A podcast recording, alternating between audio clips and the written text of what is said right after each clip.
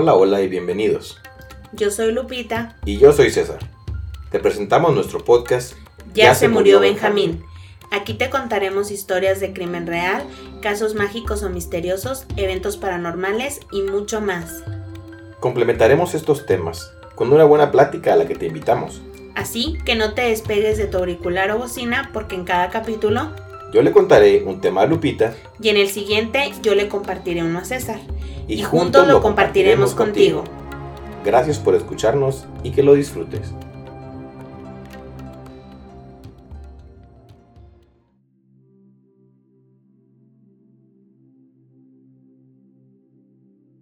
Hola, hola a todos, buenas noches. Eh, estamos ya. Dijimos que no iba a ser tanto tiempo, pero a final de cuentas sí fue una semana completa para la segunda parte. No, no fue la semana. No, pues la, fue el lunes. Fue, fue- lo grabamos este lunes y, y- y dijimos que iba a ser rápido, así que bueno, pues ya llegó el viernes. Aquí está la segunda parte de, del pequeño Ed, del asesino favorito de Lupita, que nos quedamos en pausa, sigo sin entender eh, por qué es el asesino favorito. Ya nos dijo que le genera conflicto decirlo, sin embargo dice que es uno de sus favoritos y, y vamos a ver el desenlace de esta... De la historia, de la bonita historia del pequeño Eddie, el pequeño Eddie, que pues sigo sin entender muchas cosas, pero creo que aquí vamos a tener ya la respuesta a lo que estábamos, a lo que estábamos esperando todos. Lupita, ¿cómo andas? ¿Cómo estás? Hola, hola, bienvenidos y... Bien, ¿y tú? ¿Cómo muy, estás? muy bien también, andábamos un poco ajetreados y, y todo, pero ya estamos aquí Otra vez. otra vez de nuevo para esta segunda, segunda parte. Antes de comenzar, tenemos unos saludos pendientes. Un saludo muy especial hasta Canadá con Liz, porque por ahí incluso recibimos el reclamo de que no le, no le mandamos un saludo personalizado. Entonces, pues muchísimas gracias Liz por escucharnos desde, desde Canadá y has estado al pendiente. eh, sobre todo por. Instagram, eh, comentándonos. Nos regala eh, muchos likes, gracias Liz. y, y se agradece bastante. Y por ahí tengo un reclamo. Bueno, no, eso sí, sí es un reclamo hasta Perú. ¿Para quién es el reclamo, Lupita?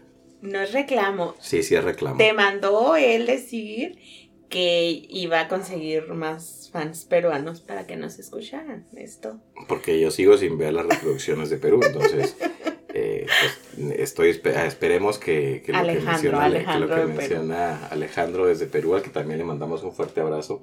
Ah, y también a Diego, que ya supimos su nombre Exacto. de Chile. Desde Chile. Diego ya se comunicó y se puso también por ahí en, en contacto. Entonces, un abrazo muy fuerte de- a Alejandro hasta Perú y a Diego hasta, hasta Chile. Y no, no tenemos como un listado de a quién le mandamos saludos o no. O sea, realmente si se nos pasa es por despistados.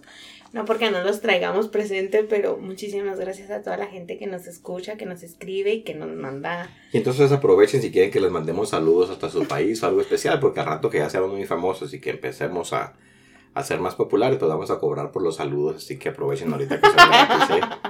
No se crean, no se crean, realmente eh, apreciamos muchísimo el, el que empecemos a interactuar un poco más, a ver si por ahí mm, este mensaje va para Diego, Alejandro, para Liz, si quieren estar más en contacto por ahí eh, pueden encontrar tanto en Instagram, incluso en Spotify, eh, un enlace para que se unan al grupo de WhatsApp.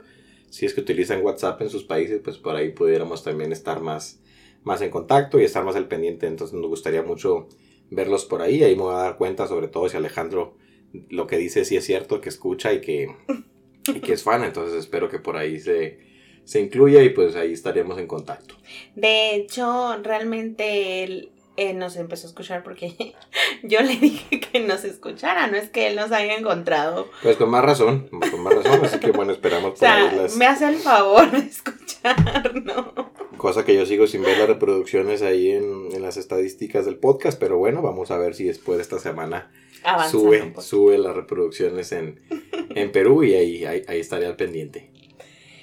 Y bueno, pues eh, es- vamos a empezar con la segunda parte de, de este asesino. La segunda y la última, esperemos, porque Ahorita terminamos eh, un episodio una, de 20 horas. una tercera, una tercera parte. Y bueno, para recordarles, nos quedamos cuando el Kemper asesinó a estas dos chicas. Este, después de que estuvo en un, en, en un psiquiátrico, entonces asesinó a sus abuelos, bueno, primero asesinó a la gata y luego un perro y luego a sus abuelos, estuvo en el internado y sale del internado y asesina a dos muchachas, ese es el resumen del primer episodio. Entonces, lo que les contamos en una hora en el capítulo pasado, ahorita lo acabamos de resumir en 35 segundos, básicamente. Entonces, realmente para que vean que sí es puro, pura plática la de nosotros.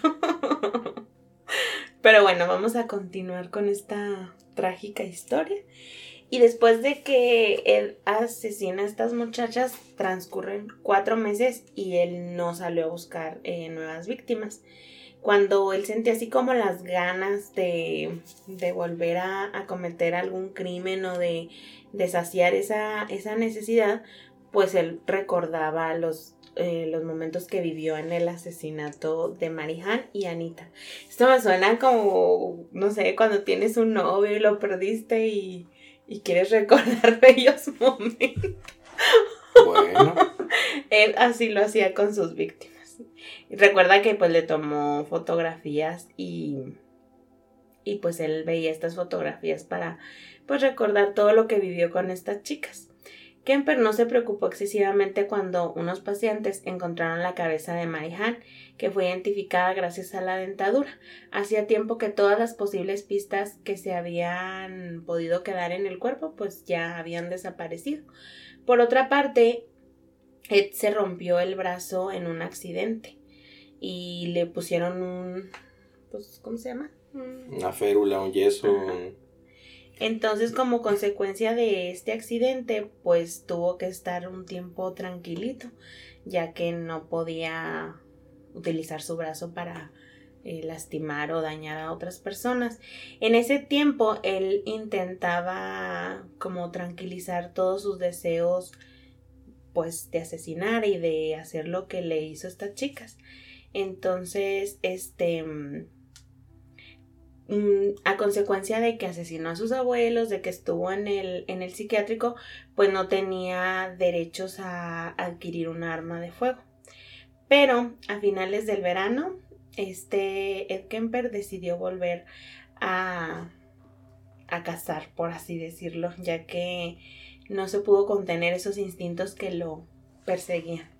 Entonces, el 14 de septiembre, Kemper circulaba por la universidad por la avenida de la Universidad, perdón, de Berkeley, buscando estudiantes, cuando localizó a una joven oriental haciendo autostop junto a la parada del autobús. La joven se llamaba Aiko Ko e iba camino de su clase de baile en San Francisco. Tenía 15 años, aunque parecía un poquito mayor. Kemper la confundió con un estudiante, pero Aiko no, no lo era, no era que se la pasara por esa autopista habitualmente.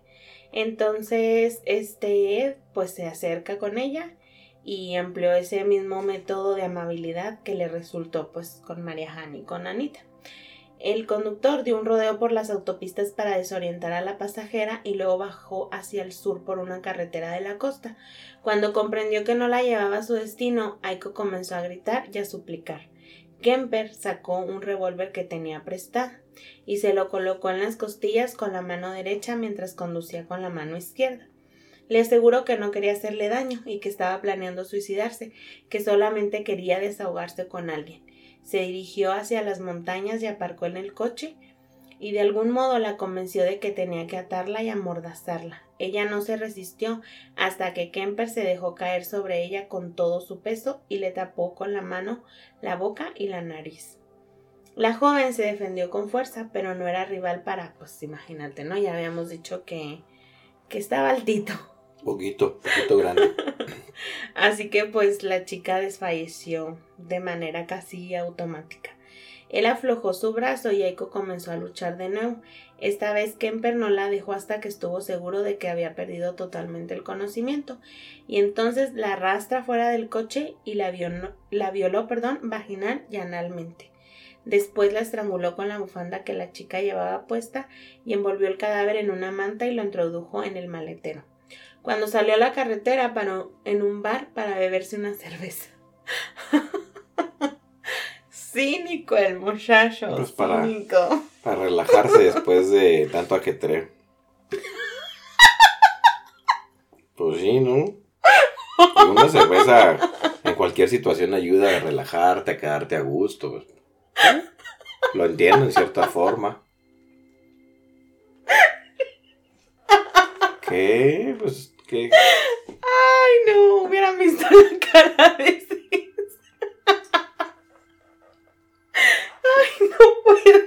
Como el mango, relajado, relajado, relajado. Pues sí, nuestro querido Kemper llegó a relajarse por una cervecita. Luego pasó por casa de su madre solo para comprobar si salía airoso de la visita, disfrutando de la profunda sensación que le causaba su secreto. Kemper diría después, durante hora y media hablé con mi madre de cosas intrascendentes, exclusivamente para pasar el tiempo, diciéndole por qué estaba más abajo de la bahía. Una mentira, una invención, comprobando con ella si se revelaba en mi rostro, en mi comportamiento o en mi modo de hablar algo de lo que estaba haciendo. O sea, para que te fijes la maldad que tenía este hombre, que era, según él, tan buena gente, tan tierno, tan Mustio se llama. mala. Mustio. Bien, mustio. Aún no supero tu cara. Pero no, su mamá no notó absolutamente nada. Ella no se mostró alarmada en absoluto ni me hizo ninguna pregunta inoportuna, confiesa Kemper. Cuando salió de la casa no pudo resistir la tentación de mirar en la cajuela, sabiendo que traía ahí a una chica que estaba muerta. Según confesó posteriormente, se sentía como un pescador que obtiene un premio. Alrededor de las once de la noche entra en el piso de Alameda con el botín, colocó el cuerpo de Aiko encima de la cama y estudió sus pocas pertenencias personales, intentando adivinar algo de la vida a la que le había dado fin. Más tarde despedazó el cadáver y repartió los trozos por las montañas de Santa Cruz. Recordemos que también hizo eso con, con las chicas que había matado Sí. Dos días después, con la cabeza de Aiko aún en la cajuela de su auto, viaja hacia Fresno para ver a una pareja de psiquiatras forenses, los cuales después de la entrevista declararon que había hecho muchos progresos y que iban a recomendar que se eliminara de su historial los antecedentes juveniles.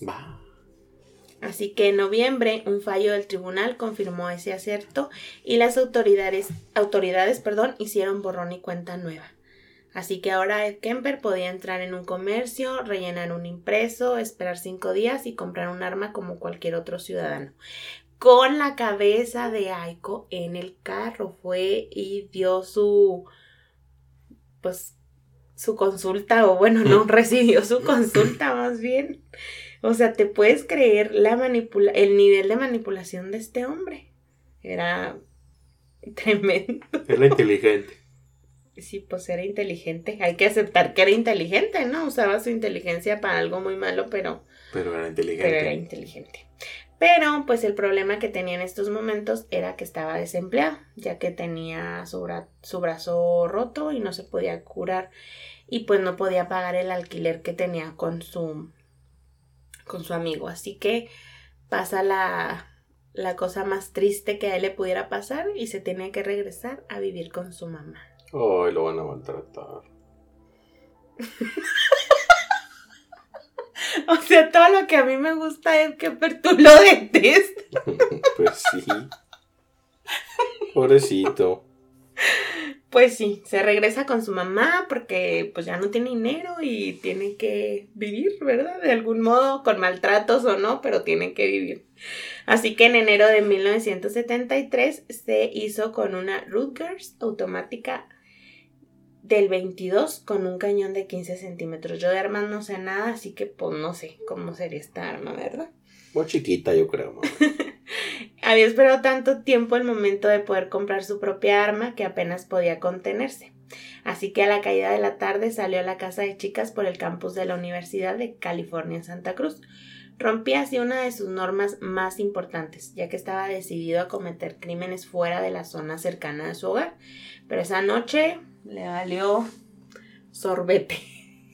La noche de anoche.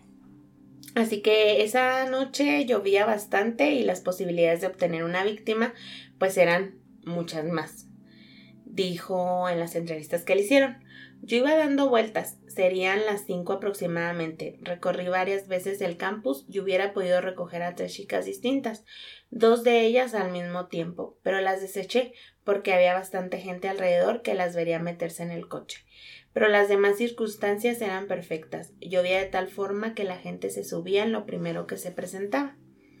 Dispuesto a renunciar en su misión de buscar a, a su mujer ideal, Bajaba por la avenida de la Misión en Santa Cruz cuando divisó una mujer baja y rubia que hacía pues la autoparada.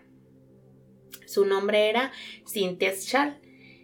Cindy para su familia y amigos. Salía de su trabajo de niñera en dirección al Cabrillo Community College de Santa Cruz, donde cursaba sus estudios. En cuanto la chica se sube al coche, él le muestra el arma. Para tranquilizarla, se la metió debajo de la pierna y le contó la misma historia que a Aiko, de que se quería suicidar y que necesitaba platicarlo con alguien. Le dijo, estaba haciendo una comedia. Le dije que no me gustaban las armas y todo eso. Rudaron durante dos o tres horas aproximadamente. Imagínate el miedo de ir en un coche con un hombre tan grande y luego con un arma por tantas horas. Yo me abrí la puerta y me bajaba con el coche en movimiento. Pues sí, no sé por qué esta chica, a lo mejor no servía la puerta de adentro para, para afuera. Pues sí, si era tan inteligente tu, tu, tu asesino, pues desactivaba la puerta para que no se abriera por dentro. Pues sí. Y luego, después de andar dando y dando tantas vueltas, se dirigieron hacia el este por la carretera de Winstonville, girando hacia las montañas en la pequeña ciudad de Fresno. En cuanto llegaron a una carretera desierta, el asesino se detuvo. Le dijo que la iba a llevar a casa de su madre para seguir charlando y que tenía que meterla en el maletero del coche. Le dio una débil excusa. No quería que los vecinos de la mamá pues vieran que llegaba con, con ella. Después de mucha insistencia.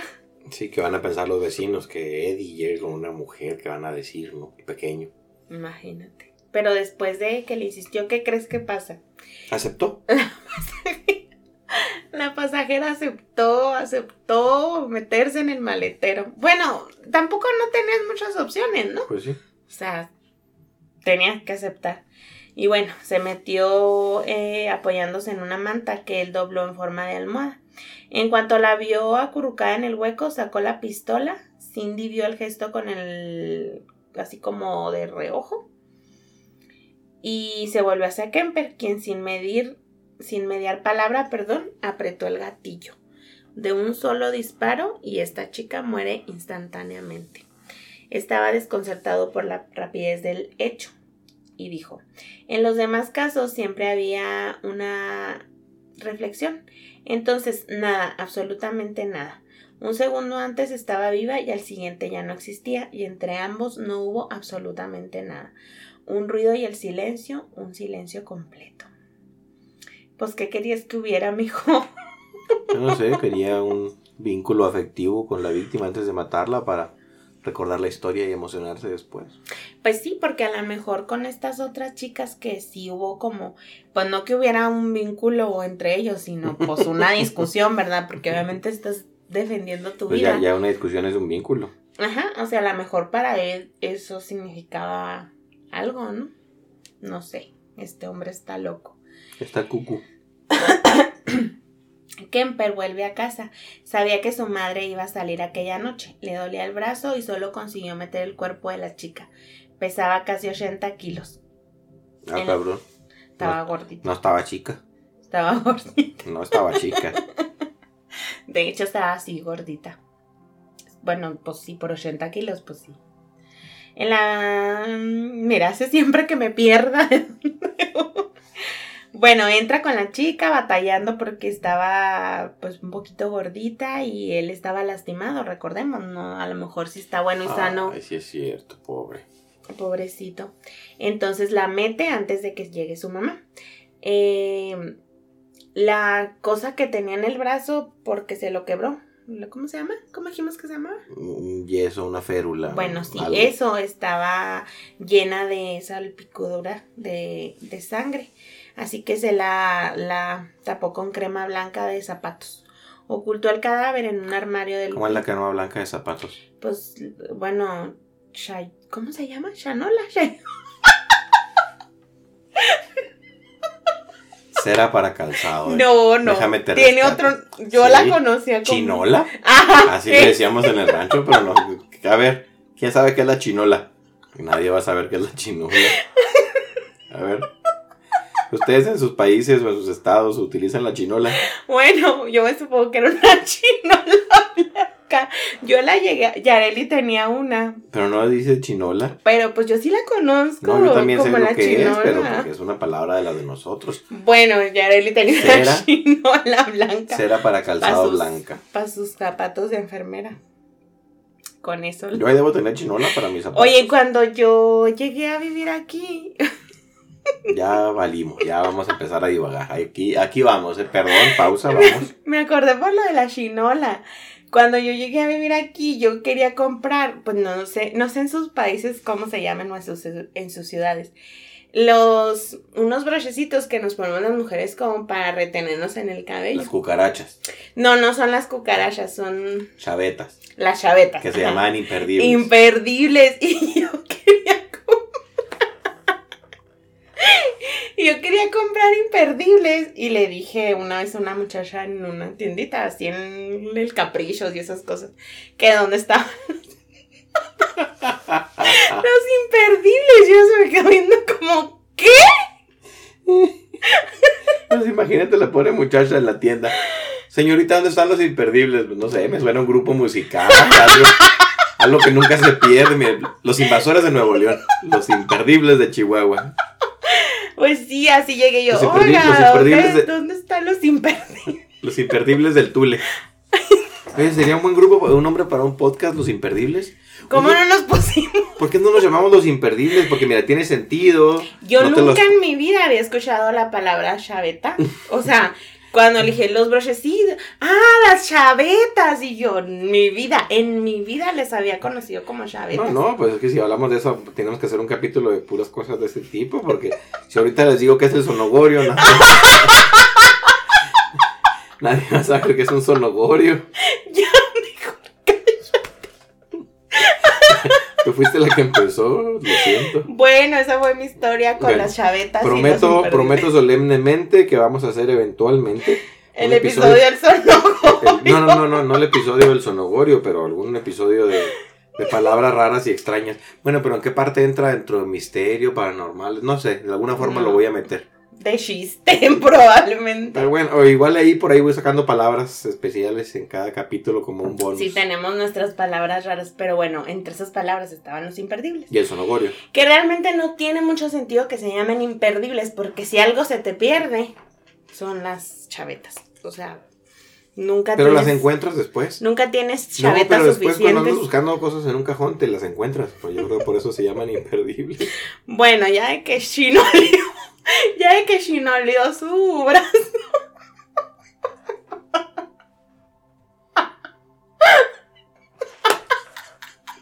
Es que lo estoy viendo con el bote de chinola. Perdónenme. Así como iba uno a la, a la Perdónenme primaria, a la tanto. secundaria con los zapatos bien boleaditos con chinola negra. Bien chinoleados los zapatos. Hasta te decían, ay, lo chinoleaste.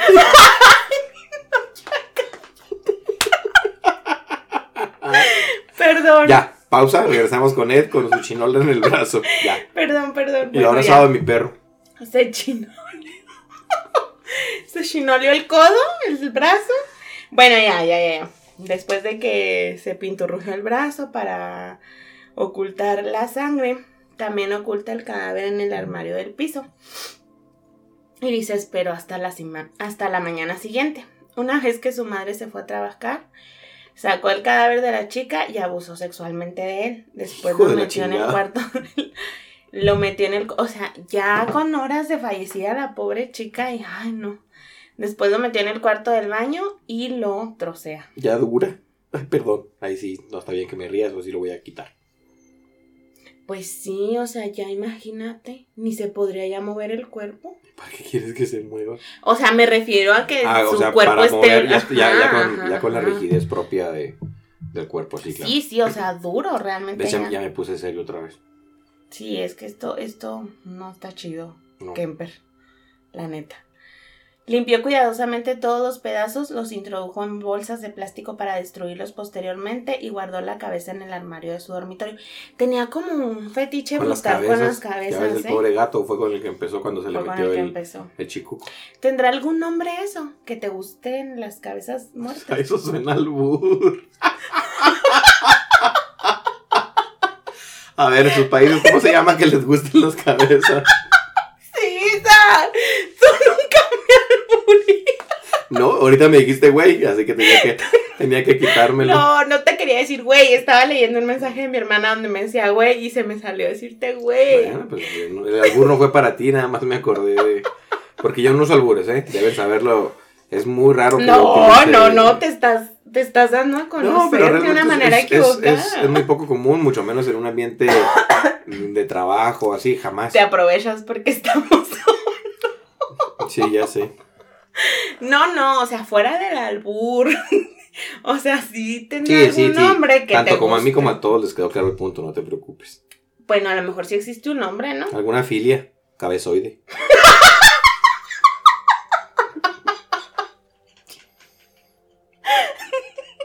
Oye, este capítulo ya, ya estuvo bueno de risas. No, ya no puedo. Perdónenme, por favor. Perdónenme, perdónenme. Perdónenme. Ah, Bueno, se quedó con la cabeza y también conservó para su uso la enorme camisa de cuadros que traía esta chica Cindy y como recuerdo también se quedó con un anillo que traía la chica en la mano. El 5 de febrero, menos de un mes después de la muerte de Cindy, vuelve a discutir con su madre y sale de casa descompuesto diciendo que se iba al cine. Lleno de ira, desechó su plan habitual y se puso en camino hacia el campus de la Universidad de California. Ya era de noche y había muchísima gente tratando de conseguir un medio de transporte. Me supongo que en esas épocas era súper común, ¿no? Tomar, ¿cómo le decimos? Bueno, aquí le decimos ride, raite, no sé cómo se le diga en otros lados. Aquí en el rancho decimos right. Pero la palabra correcta es right en inglés. Mm, Pues decimos raite, Sí. como el jon. No vamos a mencionar el home porque si nunca vamos a acabar. Ya sé, Porque ya ese fue un hecho muy vergonzoso para mí. Si me está escuchando Hugo Salas, que eventualmente escucha el podcast, eh, vas, a ver, a qué vas, a, vas a refiere. ver a qué me refiero y ya después lo contaré. Ay, no, este capítulo en vez de ser de tristeza hemos reído como locos. Bueno, cuando Rosal, sal, eh, Rosalín se llama la chica, sale de su clase nocturna, se encontró con Kepper, que pasaba por ahí. Él paró y ella se subió al asiento del acompañante. Comenzaron a charlar amistosamente, confundiendo al conductor con un estudiante tras ver en el coche la tarjeta de mm, ¿cómo se les dice? En una estampilla o algo así de la universidad. Como cuando trabajas en un lado y te dan... El acceso, el código, la... Ándale. Entonces pensaba que él era parte de la, de la escuela. Y dice él, tenía frente bastante amplia e imaginé cómo sería su cerebro por dentro. Solo quería colocar la bala justo en medio. Cruzando el campus lentamente mientras Kemper estudiaba a su pasajera como una víctima potencial, las circunstancias eran perfectas. No había nadie alrededor, el guardia no lo vio entrar y todo se desarrollaba normalmente. O sea que se sentía como con la suerte de que estaba a su lado, ¿no? De que todas las cosas se acomodaban A su a, plan. ajá, a su manera, a lo que él quería. Entonces vio a una frágil muchacha china haciendo autostop. Se detuvo y el nombre de esta chica es Alice Liu, de 21 años. Subió al asiento trasero del coche, pues recordemos que en el delantero iba la otra chica. Kemper bajó la mano derecha, todavía llevaba su yeso rayoneado Chinoleado. su yeso chinoleado y sacó debajo del muslo el revólver que había comprado. Lo lanzó lentamente en el momento en el que Rosalín se dio vuelta hacia él. Tenía la boca abierta para decir algo. La mató de un tiro en la sien. Cuando cayó, Kemper se volvió hacia Alice, que estaba arrucada en el rincón del asiento trasero, espantada. Obviamente, imagínate ver esa escena. este e intentaba hacerse como lo más chiquita posible como para que no la viera Mm. y el asesino falló los dos primeros disparos porque ella se revolvía tratando de evitar las balas pero el tercero le acertó en la sien y la joven dejó de moverse Kemper disparó otra vez para asegurarse de que estaba muerta mientras circulaba lentamente colina abajo echó un abrigo sobre Alice que aunque inconscientemente gemía suavemente Luego intentó empujar hacia abajo el cuerpo de Rosalind con objeto de que no apareciera por encima del salpicadero. No era capaz de moverla, de modo que la cubrió con una manta y aceleró la velocidad del coche. Al pasar frente a la caseta del guarda, miró hacia del guardia, perdón, miró hacia él para comprobar que no había visto a las chicas en el interior del coche. Asombrosamente, este no se dio cuenta, o sea que Kemper traía una suerte pues mm, bastante interesante. Qué, qué triste, ¿no? Que se acomoden las cosas de esa manera para que este tipo cometa todos sus crímenes. Porque cómo es que las chicas confiaban así tan ciegamente en él y, y que nadie se diera cuenta que se estaba llevando a las chicas y que casualmente esas chicas a las que se llevaba pues desaparecían. La carretera se deslizaba con amplias curvas desde el campus y en la cumbre de las colinas hasta bajar a la ciudad. Kemper disminuyó la velocidad aparentemente para contemplar la vista de las luces con el océano de fondo. Estaba solos en la carretera, qué romántico. Mm, qué bonita escena. Salió a la ciudad y se sentía ligeramente mareado. Alice seguía quejándose en el asiento trasero. En cuanto se vio seguro, se volvió y le disparó otra vez en la cabeza. Se hizo el silencio por unos momentos, pero enseguida continuó el ruido. Entonces aparcó en una zona sin salida y metió los dos cuerpos en el maletero del coche antes de dar la vuelta. Se detuvo en una gasolinera y entró en los lavabos para limpiar la sangre de su yeso que traía y de la ropa. Ya no traía la, la chinola. Siempre usaba la misma cuando salía a cazar, prendas de color oscuro que disimulaban las manchas de sangre. Al volver, aparcó el coche en la puerta de la casa de su madre y le dijo que se había quedado dormido en el cine. La dejó viendo la televisión y salió de nuevo con el pretexto de comprar cigarrillos. Antes de ir a la tienda abrió la cajuela del coche y con un cuchillo de caza decapitó ambos cadáveres en plena calle. Aunque no era muy tarde, pero de todos modos nadie lo vio. A la mañana siguiente llevó las cabezas a la casa, las lavó y extrajo las balas. Luego abusó sexualmente del cuerpo decapitado de Alice en el piso de su habitación antes de lavarlo. ¿Cómo es que no se daba cuenta la mamá de todas las... O sea, no, no habrían olores extraños o... O sea, andado también la señora en sus ambientes. Shh, En pase. No creo, pero bueno, quién sabe qué fue lo que pasó. Entonces, mm, la abusó con- de ella en el piso de su habitación antes de lavarlo y lo volvió a meter a la cajuela, donde les cortó las manos. En esta ocasión no despedazó los cadáveres como normalmente lo hacía, ya que eso no le gustaba tanto. De todas las cosas que hacía con los cuerpos, destrozarlos por completo no era algo que Ah, no. Ah, le bueno. generaba... Las violaba, pero cortarlas en pedazos sí le generaba conflicto. No, pues no le generaba placer, entonces ya por eso con estas, pues ya no lo hizo.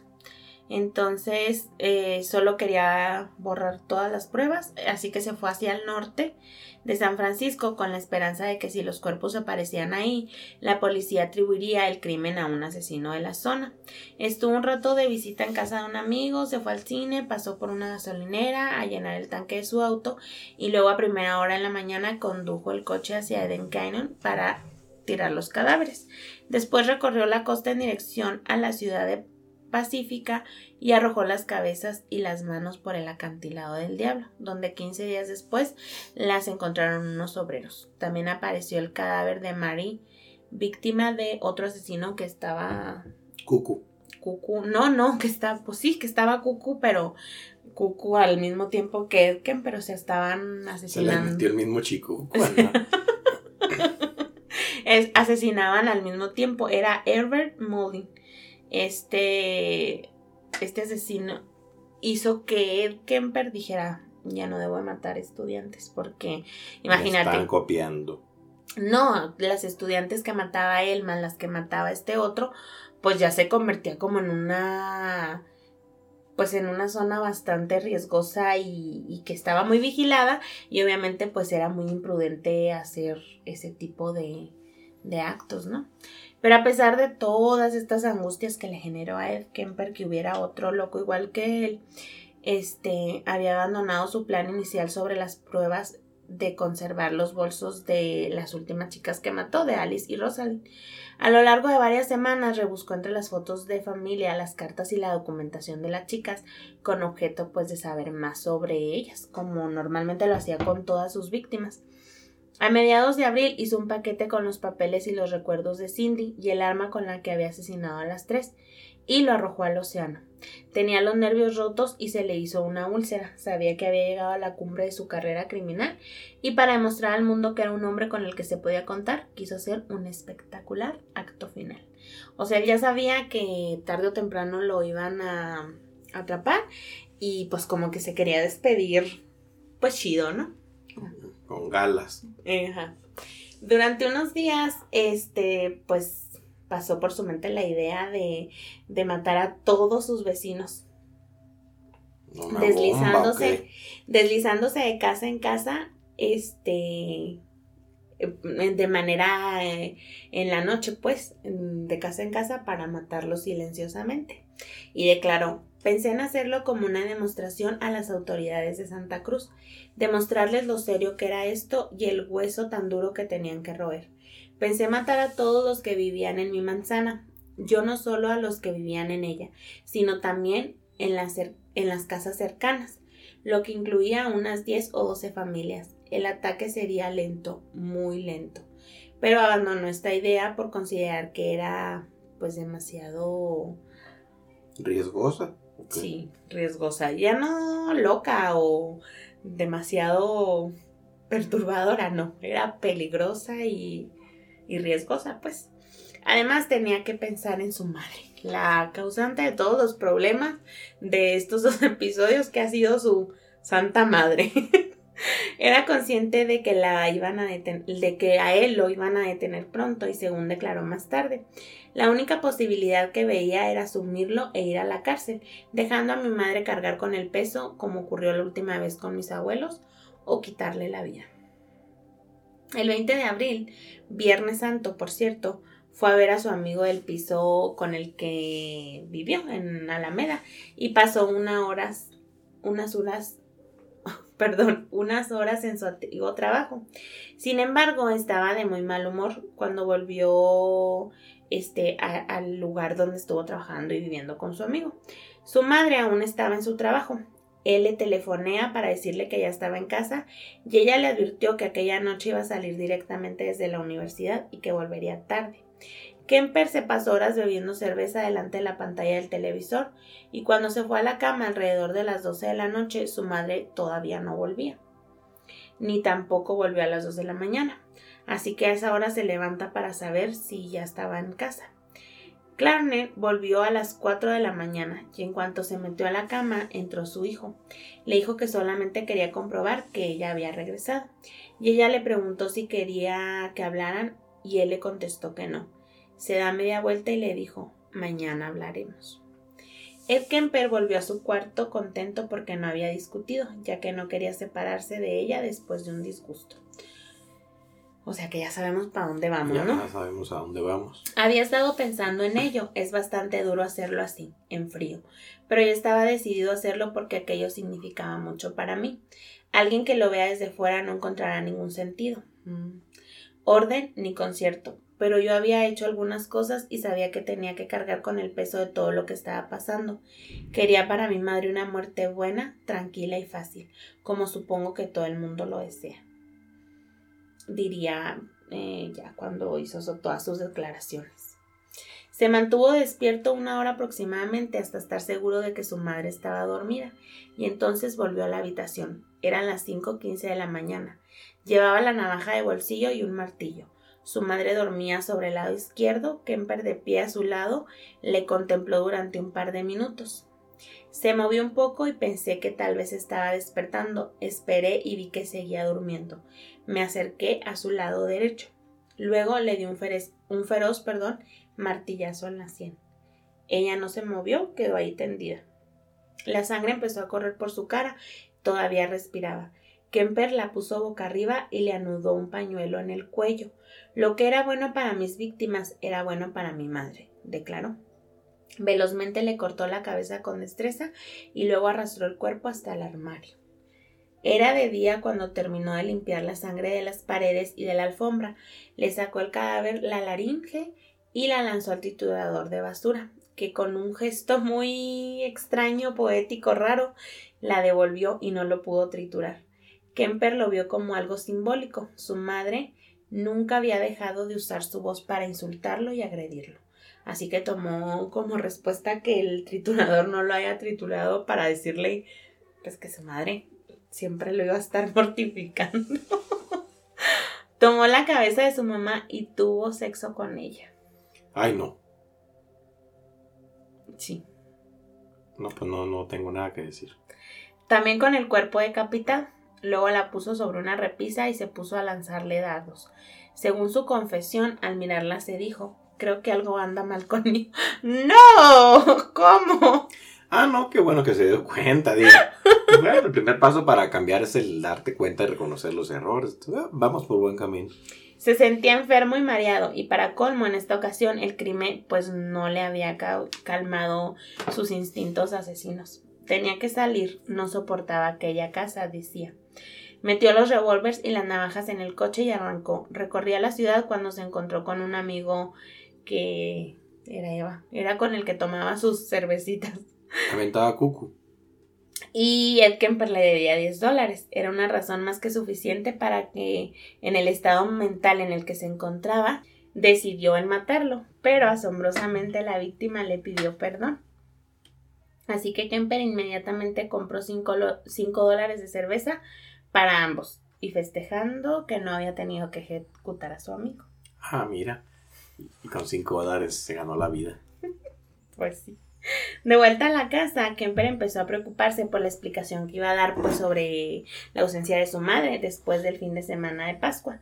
Pensó en decir que se había marchado con alguien y pues que ya no quería volver, que llegó a la conclusión de que de que ya no quería estar ahí, pero pues obviamente esa historia no iba a resultar muy creíble, pero recuerda que su mamá tenía una amiga, entonces pensó que si desaparecía la amiga, pues esta historia sí se iba a hacer creíble. Se fueron juntas. Así que comenzó a ojear la, la agenda, a ojear la agenda de su madre muerta y llamó a Sally Hale, una compañera de trabajo y amiga de su mamá. Pero esta mujer no respondía, así que Kemper nervioso daba vueltas por la casa cuando a las cinco y media de la tarde llamó a la puerta de la propia señora Hale preguntando por su madre. Kemper le contó que iba a celebrar su vuelta al trabajo después de su prolongado paro y que para ello preparaba una cena sorpresa para su madre. Sally accedió a volver a la casa a las 19.30. Siete, siete y media. Ajá, dos horas y media después de que llegó esta señora. Así que en esas dos horas el asesino dispuso la casa para recibir a su invitada cerró puertas y ventanas y se metió unas esposas en el bolsillo y dejó varias armas por la habitación al alcance de su mano. La señora llega a las 20 horas. El anfitrión le dijo que su madre se retrasaría y la acompañó al salón. Según Kemper, ella se dirigió inmediatamente hacia el sofá mientras comentaba Sentémonos, estoy muerta. Kemper lo interpretó como una señal del destino para entrar en acción. Así que nunca digan que están muertos de cansancio, para que no se van a topar un Kempercito cualquiera y se lo tome como una invitación. se, situó, se situó frente a ella, la golpeó en el pecho y en el estómago, y haciéndola con todas sus fuerzas, la levantó del suelo. Ella pendía de él, tirándole el brazo inutilmente. Después se quedó inmóvil. Kemper le había roto la tráquea impidiéndole la respiración.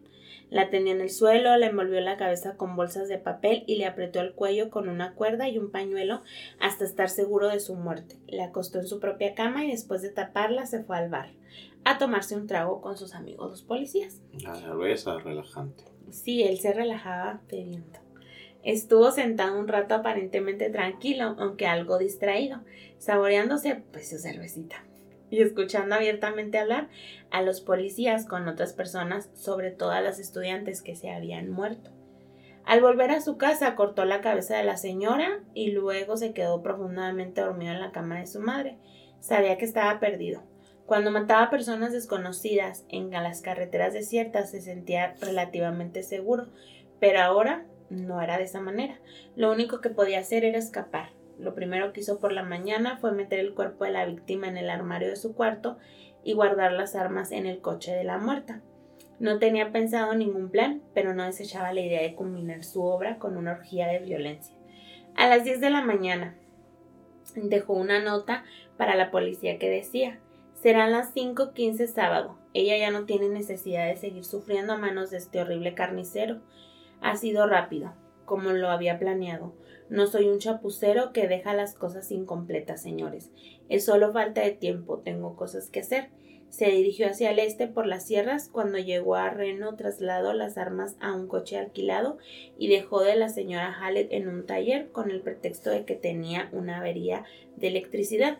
Siguió conduciendo siempre hacia el este, sobre las montañas rocosas, rodaba sin parar, alimentándose de bebidas gaseosas y de pastillas no dos, con cafeína.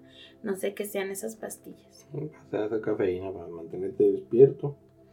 Mm, iba escuchando las noticias de la radio y temía por un lado que lo persiguieran, pero a la vez se sentía defraudado al comprobar que nadie hablaba de él. Continuó así hasta el lunes 23, antes de la medianoche se detuvo en una cabina telefónica del pueblo de Colorado, a 2.400 kilómetros de Santa Cruz. Marcó el número de teléfono de esa ciudad e inmediatamente reconoció la voz de su interlocutor, uno de los policías uniformados que frecuentaban en el bar al que iba y tomaba con Ned Kemper. Así que pidió que le pusieran en comunicación con Charles Choret, que era el encargado de la investigación criminal. Le dijeron que este no estaba de servicio hasta las 9 de la mañana, pero el asesino insistió que le avisaran. Crane, creyendo que hablaba con un excéntrico desocupado, bromeó con él durante unos minutos hasta que el interlocutor lo identificó. Llamándolo además por su nombre de pila, a un escéptico, Andy accedió a ponerle en contacto con Charles Shore. Cuando volvió a llamar a la una, le contestó otro policía, el cual le dijo que Charles no estaba y colgó bruscamente. Kemper se sentó en el coche tratando de dormir, excitado por la cafeína y la falta de sueño, sentía crecer en su interior la ansia de sacar las armas y disparar hasta que lo mataran de un tiro. El único problema era afrontar su propia muerte le aterraba la violencia. Ah. Sí, o sea, porque según él nunca utilizó de la violencia para asesinar a nadie. Todo. Sí, mató muy pacíficamente. Sí. Ya todas las cosas horribles las hacía después de que se moría. Pero bueno, eso era la justificación que él, que él daba. Una de las razones que lo llevó a llamar desde una cabina era que si se producía un enfrentamiento con los policías, ellos dispararían primero y después preguntaría. Entonces a las 5 de la mañana llama de nuevo y ahora había otro agente que lo escuchaba. La comunicación era defectuosa y Kemper tuvo que vociferar un par de veces. Asesinato de una estudiante. Hasta que lo tomaron en serio. Les confesó quién era y en la matrícula de su coche y que había matado a unas ocho personas. La policía eh, dijo que enviarían a alguien a buscarle. Kemper replicó, yo me encargo de usted. Llevo en la cajuela 200 cartuchos y varias pistolas y no quiero acercarme a ellos. Eh, el que contestó el teléfono intentaba como entretenerlo, pero Kemper le dio la dirección de la casa de su madre y le aconsejó que mandara a un sargento para registrarla. Este había estado ahí pocas semanas antes haciendo unas preguntas rutinarias sobre uno de los impresos que Kemper había rellenado para solicitar el permiso de las armas. Así que fue a la casa y buscó, pero pues mm, a pesar de que tenía las cabezas y todo ahí, nunca encontraron nada, nada más iba por lo de las armas. Entonces siguieron hablando un rato durante el cual Connor se convenció de que su interlocutor pues no estaba mintiendo, o sea, como que no le querían creer todo lo que este les contaba. Así que de verdad estaban hablando con un asesino que mató a ocho personas, como les decía. Por fin, cuando llegaron a la casa, Kemper interrumpió su explicación sobre los lugares donde había ocultado los cuerpos y exclamó Ya están aquí, vaya, me están clavando un revólver. El día en que se entregó Kemper a última hora, un grupo se desplazó en avión desde Santa Cruz a Colorado y estaban formado por el sargento Alufi, que había estado en la casa de aptos y descubrió los cadáveres, el teniente Scherzer y Peter Schacht, que era el fiscal del distrito. Habló sobre las seis jóvenes que había matado y sobre algunas más a las que aunque subieron al coche las dejó sanas y salvas. O sea que sí, sí llegó a subir otras jóvenes, pero nunca las las terminó matando, pues decía que porque notaba que algo no iba bien o que él no se sentía de humor para matarlas. Entonces, mm, realmente nada más confiesa de las chicas que asesinó y de las que posiblemente hubiera asesinado, pero que no se sintió con ganas de hacerlo. Explicó a la policía dónde podía encontrar los cadáveres y acompañó a los agentes cuando volvieron a California. En estas expediciones le seguía una manada de periodistas, pero a veces el acusado insistía en que marchaban antes de indicar los lugares exactos, en que se marcharan, perdón, antes de indicar los lugares exactos a los detectives. Según la policía, Ed Kemper colaboró con todo lo que pudo y aceptó someterse al detector de mentiras. Pues ya que más le importaba si ya había declarado todos sus Pues asesinatos. No sé por qué dudaban tanto de, de que les estuviera diciendo la verdad. Acuérdate que una declaración de asesinato lo veíamos con el caso de. No me acuerdo con quién. En Chile, creo que con el De Hugo, Hugo, sí, que cuando te ah, eh, inculpas a ti mismo, no es probatorio. Mm.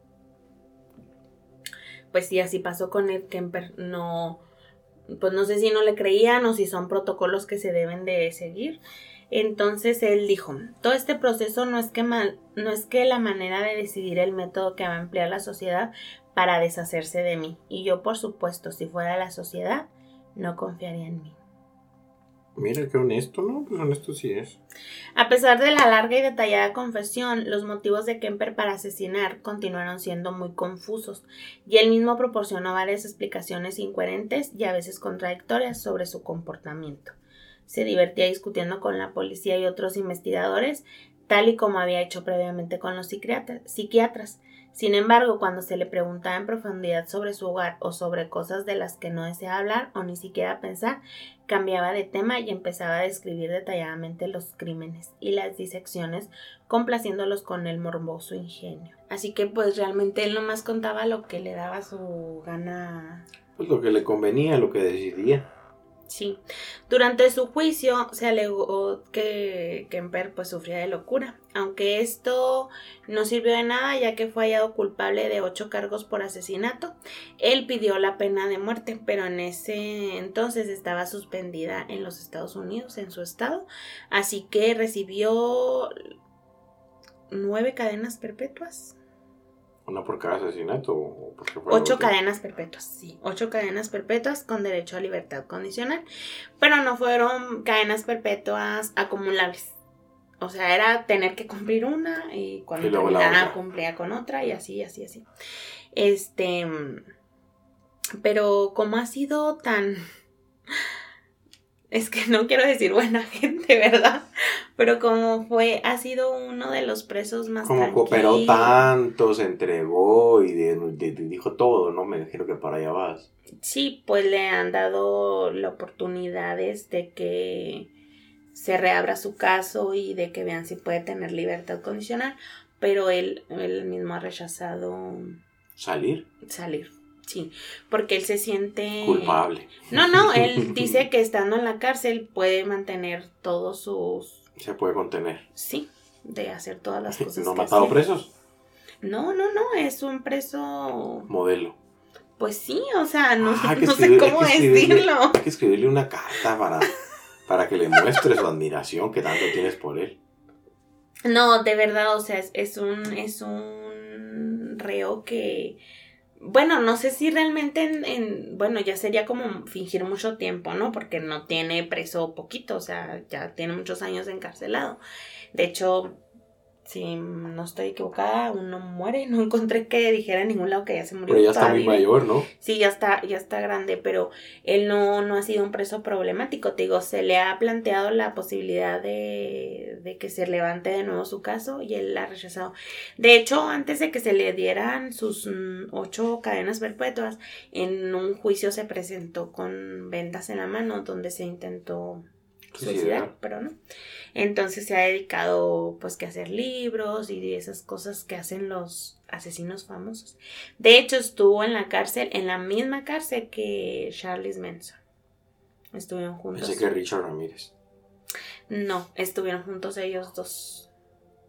Este, pero pues sí, este Ed Kemper fue es un asesino que se ha comportado decentemente en la cárcel. De hecho, cuando van y hablan con él, él se comporta de una manera, pues, él, él da entrevistas como estar platicando tú y yo ahorita aquí, o sea, sin ningún problema, sin ningún remordimiento, sin nada.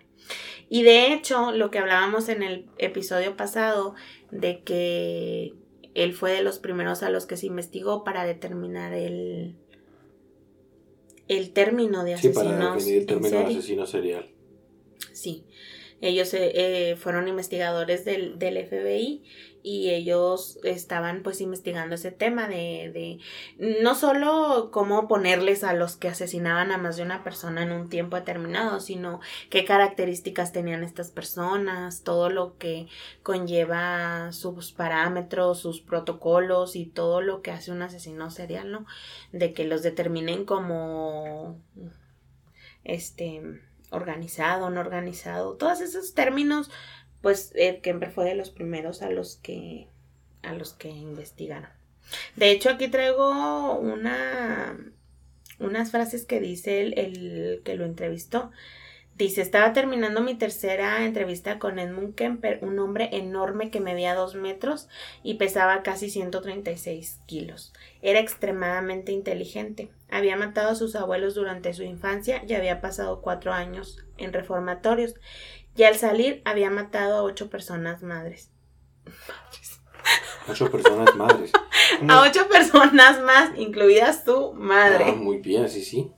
Le habían otorgado pues ocho cadenas perpetuas consecutivas. Había ido a entrevistarle a la prisión de California en dos ocasiones, más la primera con John Conway y la segunda con mi colega cuántico John Douglas, que es el de la serie de My Hunter al que estaba introduciendo en este campo.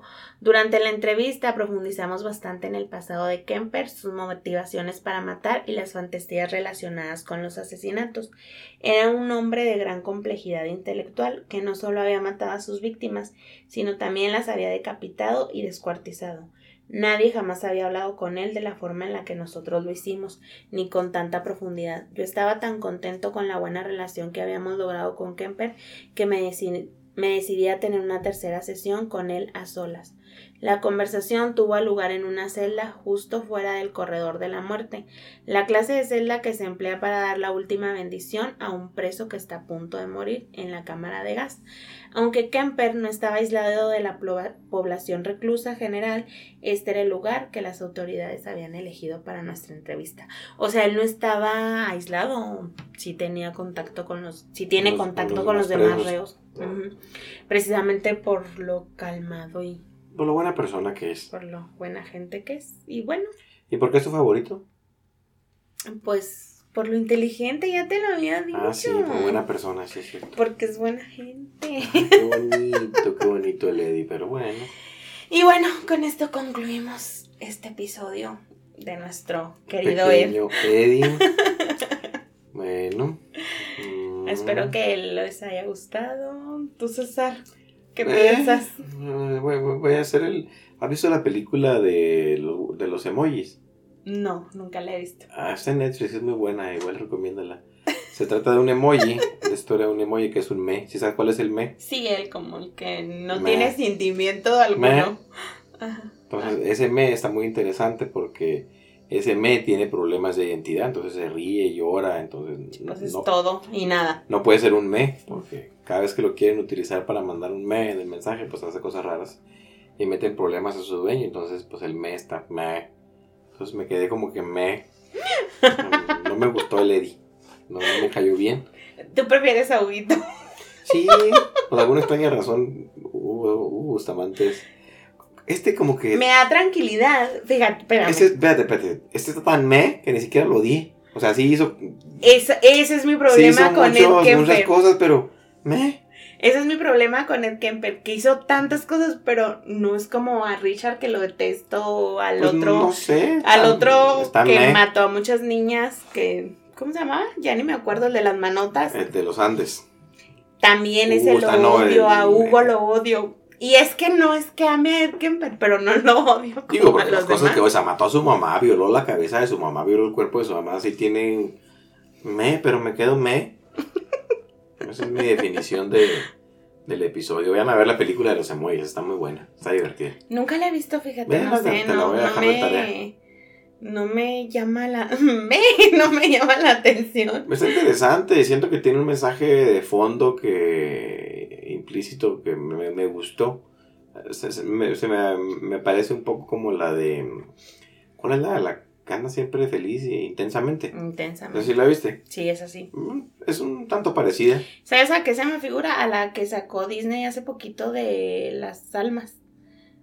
¿No la has Soul. visto? Ajá. Escuché que fue muy Es, es, criticada pues, algo por, así va. por ese mismo tipo de, de- De de temática. presentar la realidad y, y hablar de temáticas complejas eh, a través de dibujos animados. Pero no lo he visto. Igual tengo Sí, que ver. pues bueno, es un alma que está así como me, no tiene cabida. Todas las almas caen en un cuerpo y él, Tame. porque nada le gusta, no Ah, le apasiona Ah, la pues música, cuenta, no le apasiona nada, no le apasiona nada. Y bueno, conoce Pues un como estamos todos en algún momento de que le vida, ayuda a, a- no ser me.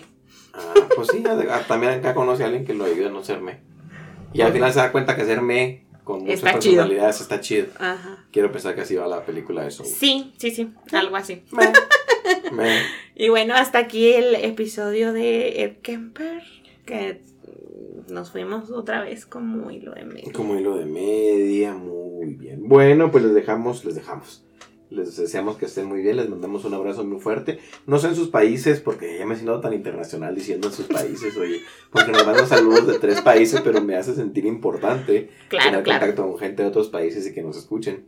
Es bonito conocer Sí, claro, gente de otros Y- países. Y, sería muy bonito que nos inviten a Canadá, a Perú, a Chile, con los gastos incluidos, por supuesto. y, y podemos hacer un episodio en vivo, claro, claro. Sí, a a mí se me hace interesante conocer gente de otra parte que nos enseñen pues un poquito de su cultura, de sus palabras, así como nosotros de la chinola, qué sé El yo, ¿verdad? sonorio, el jon, cosas de ese tipo. Bueno, pues me mencionaba que, que espero que en sus países esté controlándose más la pandemia. En México parece que vamos bien. Empezaron a poner mil vacunas y ya mm, Ya mágicamente la estamos bien. pandemia, la pandemia retrocedió. Pues, espero que sea cierto. Pues sí, bueno, igual tomar nuestras mm, recomendaciones de siempre, usar nuestro cubrebocas, nuestro gelecito, que pues yo creo ya se form- ya forma parte de nuestra vida cotidiana. O sea, Ya no sé. puedes salir de tu casa si no traes tu cubrebocas. Tu bote de gel y tu cubrebocas. De hecho, en el trabajo donde yo trabajo, vaya la redundancia, les dieron unos, a mí no me dieron, pero bueno, a los altos mandos les dieron unos botecitos así para que se lo cuelguen aquí de, de gel. Ay, qué horror, parece la campana del gato, el cencerro ahí. El cascabel colgando.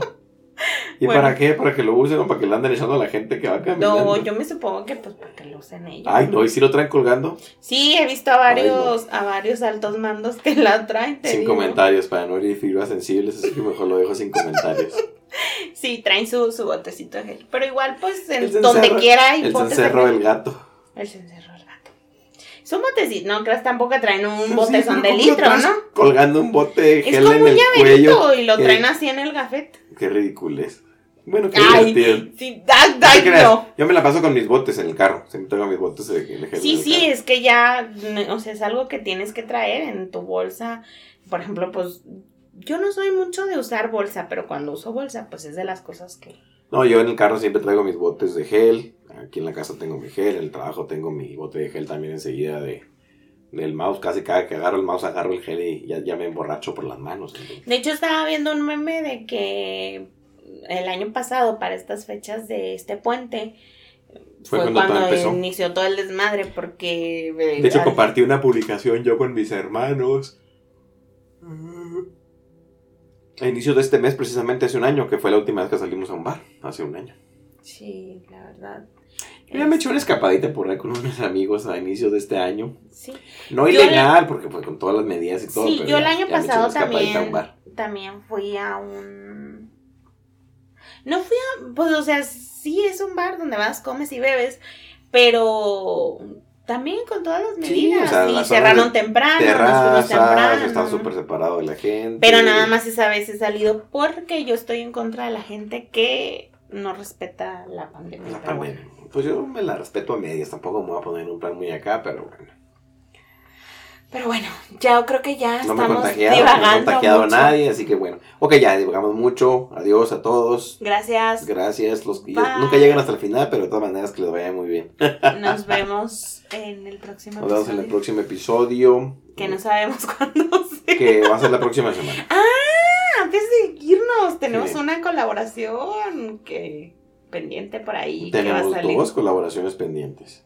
Pero bueno, una ya está más en puerta que Una, una otra. está, una está más Ah, y también más trabajada. yo tengo un capítulo, un capítulo, tengo un, pues sí, un capítulo con las chicas de Juego de Asesinos que tienen ellos, ellas tienen un programita como aparte de 10 episodios nada más que se llama Nos tomamos un café y el 15 de este mes toca mi episodio que me invitaron a hablar de un tema importante este, ahí lo vamos a estar compartiendo para que vayan y lo escuchen. Y claro, escuchen los otros nueve episodios más. Pero bueno, muchísimas gracias a, a Kiki y Marta. Saludos enormes. Ellas son las chicas de Juego de Asesinos. Y pues son con las que estuve participando en ese episodio.